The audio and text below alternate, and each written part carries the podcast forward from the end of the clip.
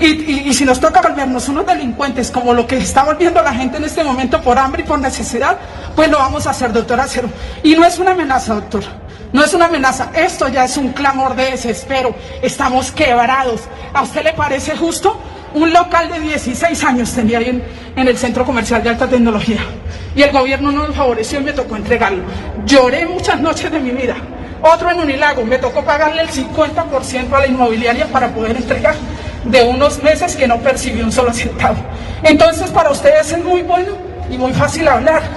¿Sabe por qué, doctor? Porque ustedes este no clamor que ustedes escuchan es Alison Vanessa Gamboa, hablando seguramente sin quererlo, representando a muchas personas uh -huh. que han perdido su empleo, que han perdido su puesto comercial, que han perdido su trabajo o que han perdido el negocio el esfuerzo de toda la vida. Ellos quedaron, Néstor, en una zona gris en el peor de los mundos. Ellos son los comerciantes de Unilago. Claro, ese centro comercial entraba dentro de la categoría de centros comerciales, pero tampoco entraba en la categoría inicial. ¿Se acuerda cuando empezaron a abrir comercios de ropa, bueno, de comida, algunas cosas puntuales para llevar? Ellos nunca lo lograron. Además, con una agravante, Néstor, y es que son esenciales. La gente necesita soporte, equipos, bueno, reparación. Y en, esta, y en esta época de aislamiento, claro. el computador, que es lo que venden allí es en lo más importante. es artículo de primera necesidad. Y la competencia sí estaba abierta, porque las grandes superficies eh, que también distribuyen tecnología estaban, a, sí estaban funcionando. Y el comercio informal, además, alrededor de la zona, Néstor, que ese sí no lo controlaron nunca. Le confieso que yo soy asiduo de Unilago. Igual yo, Néstor.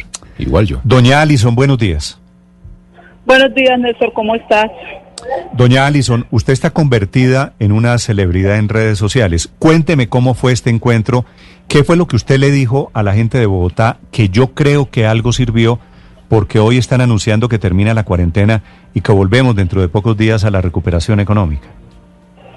Bueno, Néstor, muchas gracias por el espacio que nos das y realmente ese día fue un clamor. No es como de pronto la gente piensa que fue show o que es exageración, no.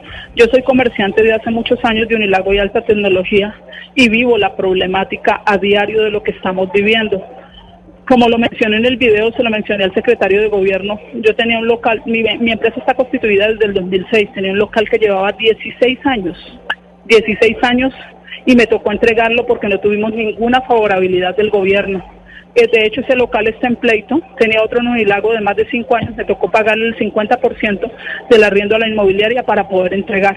Y afortunadamente que esa inmobiliaria fue condescendiente, porque hay muchas inmobiliarias que han cobrado su ¿El totalidad. local donde, el local donde usted estaba ya lo entregó? Sí, señor. El local, yo te- me quedé con uno en Unilago, pero el local de alta tecnología, que era la principal de nuestra empresa, ya la entregamos. El ¿Qué local será, 246. ¿Ese era dónde, doña Alison? En, en el centro comercial de alta tecnología, local pegados. 246. Ah, sí, pero, señor, es que, yo creo que... pero es que Unilago no es todo eso. Ahí No, no, no. No, señor, está, están pegados los centros comerciales, pero es Unilago y alta tecnología. Bueno, yo le digo Unilago a toda esa cuadra. Como todo, sí, todo el, mundo, le- todo el mundo le dice Unilago, Y sí, usted señor. tenía dos locales y tuvo que devolver uno. Sí, señor, tu- tuve que devolver dos. Yo tenía tres locales, tuve que devolver dos. En este momento contamos con un local en Unilago, pero la triste realidad, don Néstor, es que son muchos comerciantes, no soy yo, son muchos comerciantes que han devuelto sus locales, están enfermos literalmente por esta situación. Doña porque Alison, esos, esos locales tienen un dueño. ¿Usted habla con el Sí. dueño y la tenían, la obligaban a pagar el arriendo? Sí, el, el, el local que tengo en proceso, que era la principal de mi compañía, ese local tenía una dueña que la señora quiso acceder, pero la inmobiliaria no lo permitió. La inmobiliaria no quiso negociar.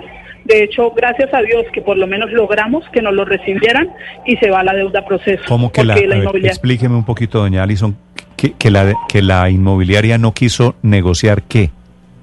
Sí, imagínate Luis Ernesto que nosotros tuvimos una conciliación por Cámara de No, Comercio. Luis y Ernesto la es el dueña- secretario, es el secretario de gobierno. Ah, perdón. Eh, eh, y la y la y la dueña quería conciliar, pero la inmobiliaria no quiso. Pero ¿por y qué no se metía la conciliar. inmobiliaria en el tema? Porque porque la señora no lo tiene directo con nosotros, sino que se lo dejó a una inmobiliaria que se lo administrara. Y la inmobiliaria nunca quiso, la inmobiliaria es Bienco, nunca quiso conciliar. Y de hecho, Bienco con ninguna de las personas que tienen locales con ellos no quiso conciliar. Sí. Pero la inmobiliaria no se da cuenta que si usted se va, va a ser muy difícil ocupar ese local ahora. eh, son, no les importa, realmente a ellos no les importa. Ellos piensan que como antes se desocupaba un local y no duraba ni siquiera ocho días desocupado, que en esta situación va a ser igual. Y da la casualidad de que no, porque hay muchos locales, incluso en el primer piso, desocupados totalmente.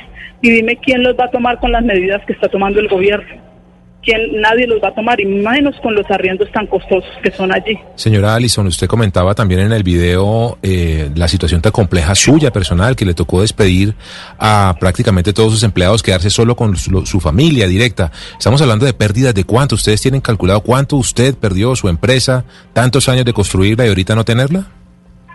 Sí, en este momento digamos que nuestra empresa supera supera los 150 millones de pérdidas supera los 150 millones de pérdidas y hay muchas empresas ahí en Unilago y Alta Tecnología que estoy segura que les superan.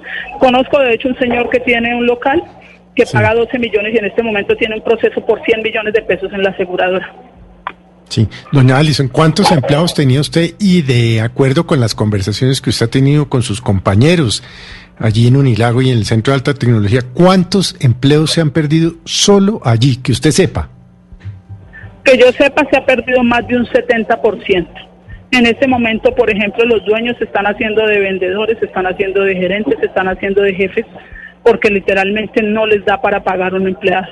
No da para pagar, no da para pagar. Desafortunadamente, las medidas que ha tomado el gobierno, que ha tomado nuestra alcaldesa, no han sido las mejores. Doña Allison, se prevé que el jueves se normalice la situación en Bogotá. ¿Eso es garantía para ustedes en Unilago y en el Centro de Alta Tecnología de que van a recuperarse las ventas en el corto plazo? Depende de las garantías. Digamos que en este momento la gente, toda la gente a nivel mundial, yo creo, está comprando solamente lo necesario. Entonces realmente, si ellos van a abrir el comercio para dejarnos trabajar por días, no nos sirve. La solución no nos sirve realmente no nos sirve. ¿Por qué? Porque nosotros, ahorita el flujo de clientes que está ingresando a los centros comerciales es mínimo. Y, y si nos van a cohibir trabajar para poder recuperarnos un poco, realmente no nos serviría una solución a medias. Nosotros necesitamos una solución real. ¿Unilago sigue cerrado hoy? Unilago sigue cerrado, sí, señor. ¿Y qué les, y qué les dicen? ¿Ustedes han presentado un plan para reabrirlo con protocolos o algo?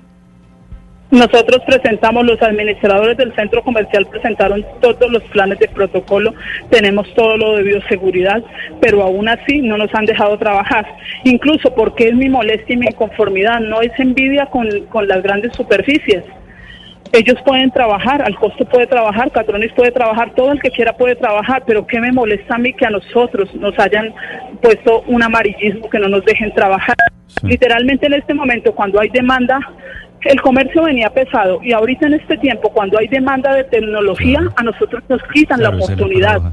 Doña, doña Alison, el, el día sin IVA nosotros nos excluyeron. Ya, ya le quería preguntar por eso. Usted sabe que el anuncio de esta mañana para efectos del coronavirus es la alcaldesa de Bogotá anunciando que la cuarentena se levanta el próximo jueves, ¿cierto? Sí. ¿Ustedes el viernes podrían, esperan reabrir? Nosotros esperamos, esperamos incluso que ella hoy anuncie que nos levanta la cuarentena y nosotros poder trabajar el día de mañana. Claro, de todas maneras, Doña Alison, reapertura no es reactivación, precisamente por lo que usted viene diciendo, porque la gente hoy le tiene miedo a gastar, le tiene hoy miedo a endeudarse, porque muchos están sin trabajo, porque muchos están sin ingresos. Supongamos que usted vuelve a abrir las puertas de su local, el único de los tres que hoy le queda. ¿Cuánto espera usted facturar? Es decir, ¿espera llegar a un nivel del 20, del 30% comparado con lo que hacía antes? ¿O, cuáles son sus expectativas de aquí en adelante? Sí, por lo menos esperar subir a un 20% de lo que se hacía antes, al menos para sostenernos y sostener la gente que trabaja con nosotros mientras se normaliza todo. Pero realmente, ¿cuál es la invitación que yo le hago hoy al gobierno? Al señor presidente, a la señora alcaldesa, yo les agradezco porque ellos se preocupan bastante por proteger nuestras vidas, pero no es la manera, no es la forma. Que no se olviden que a ellos los elige un pueblo y que el pueblo merece ser escuchado el pueblo tiene voz y voto. Y esto no es una problemática de, Unilago ni de alta tecnología, esto es una problemática del centro, es una problemática de todos los sectores de Bogotá y a nivel nacional, de Villavicencio, de otros, del Caquetá, de muchos sectores, es una problemática a nivel nacional. Luz María.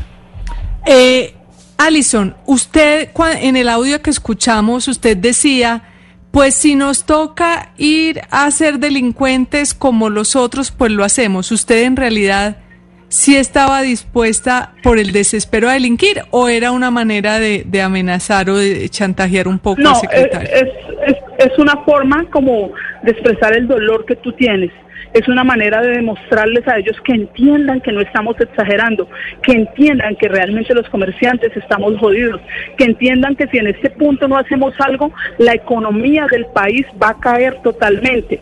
Era una manera de decirles lo que yo les quería decir exactamente es que ahorita está cogiendo más fuerza el comercio informal que el, que el formal. Mm. Doña Alison, ¿lo de los suicidios también era una exageración? No, lo de los suicidios es verdad y conozco un caso de un comerciante de la 38 que se suicidó. ¿De la 38 del San Andresito? sí. Ajá, sí, correcto. ¿Que, es, que se suicidó por y conozco, porque su empresa quebró, tuvo que cerrar y su empresa quebró. Y conozco muchas personas que en este momento, comerciantes del, del sector de la 50, del sector automovilístico, automovilístico, que están enfermos, enfermos, enfermos porque no pueden abrir, no pueden abrir. Imagínense ustedes las personas que tomaron la iniciativa de legalizarse en el 2020 y de empezar a trabajar, ¿cómo estarán? Mm, muy duro. Escuchan ustedes a doña Alison Vanessa Gamboa, que nos aterriza un poquito del drama que están viviendo tantas personas que lo arriesgan o que lo perdieron todo por cuenta de la crisis del coronavirus, de la pandemia. Doña Alison, gracias por acompañarnos esta mañana. Muchas gracias a ustedes por su tiempo, que Dios les bendiga.